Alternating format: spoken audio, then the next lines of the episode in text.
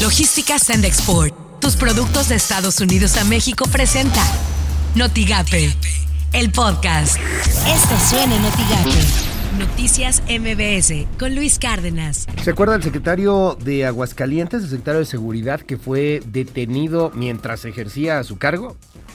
O sea, prácticamente en el momento del cargo lo detienen por vinculaciones con casos de Genaro García Luna, Luis Cárdenas Palomino, inclusive por estar ahí involucrado en tráficos de drogas, en delincuencia organizada, casi que hasta tráfico de armas por el asunto de Rápido y Furioso. También bien complicado el, el escenario que tiene el secretario de Seguridad Pública en Aguascalientes, quien fue secretario, Porfirio Javier Sánchez Mendoza.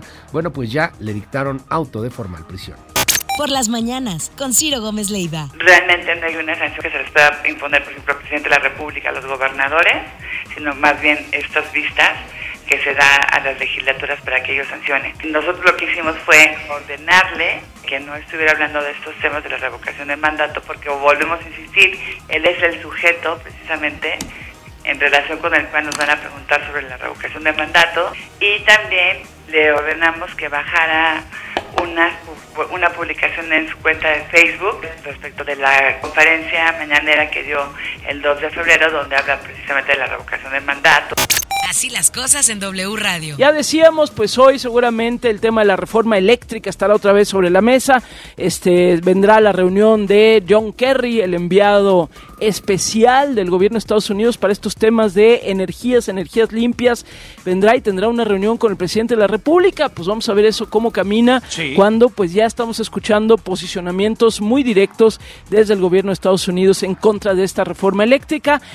Imagen informativa con Pascal Beltrán del Río. El general Luis Crescencio Sandoval, secretario de la Defensa Nacional, dio positivo a COVID por segunda ocasión, por lo que permanecerá en aislamiento. El secretario estuvo presente ayer en la conferencia de prensa donde habló sin cubrebocas frente al presidente y otros funcionarios y el lunes festejó su cumpleaños número 62 durante la reunión del gabinete de seguridad donde entre otros estuvieron el presidente López Obrador y la jefa de gobierno Claudia Sheinbaum, todos sin cubrebocas. Editorial Notigape, con Martín Cifuentes. La lucha por la gubernatura de Tamaulipas está ya abierta. Está ya por terminar en un par de días una precampaña que tuvo todos los matices de una campaña. Se trata de tres personalidades distintas, perfiles completamente diferentes y que justamente por ser solo tres darán al electorado tamaulipeco la oportunidad de hacer una mejor selección a la hora de votar. Los tamaulipecos iremos a las urnas justamente en menos de cuatro meses y deberá ser un ejercicio democrático, histórico y ejemplar. Así que ojalá se den las condiciones para ello y en esto los tres contendientes tendrán mucho que ver y entender, entender lo que Tamaulipas necesita y lo que necesitan los tamaulipecos. Estas son las portadas del día de hoy. El mañana de Reynosa en alza violencia familiar por consumo de alcohol. Expreso Press, maestros que no se vacunen no podrán impartir clases. Periódico Contacto, Gobierno de Tamaulipas revisa corporaciones de tránsito. El Universal, oposición a lista defensa del INE y el Tribunal Electoral del Poder Judicial de la Federación en San Lázaro. El economista, Canadá desplaza a México como mayor socio comercial de Estados Unidos. El financiero acelera exportación de México a Estados Unidos al cierre de 2021. Notigape inician auditorías en tránsito. Estado podría asumir el control. Así lo afirmó Guillermo Hernández Valdés, director de tránsito de Victoria. Lo que tienes que saber de Twitter. Arroba primera vuelta T. Reynosa vuelve a rojo. Otra vez la Secretaría de Salud de Tamaulipas confirmó por lo menos 348 nuevos casos, de los cuales 82 son en Reynosa, además de 15 defunciones por complicaciones ocasionadas por el COVID-19. Arroba Luis-C-Sandoval.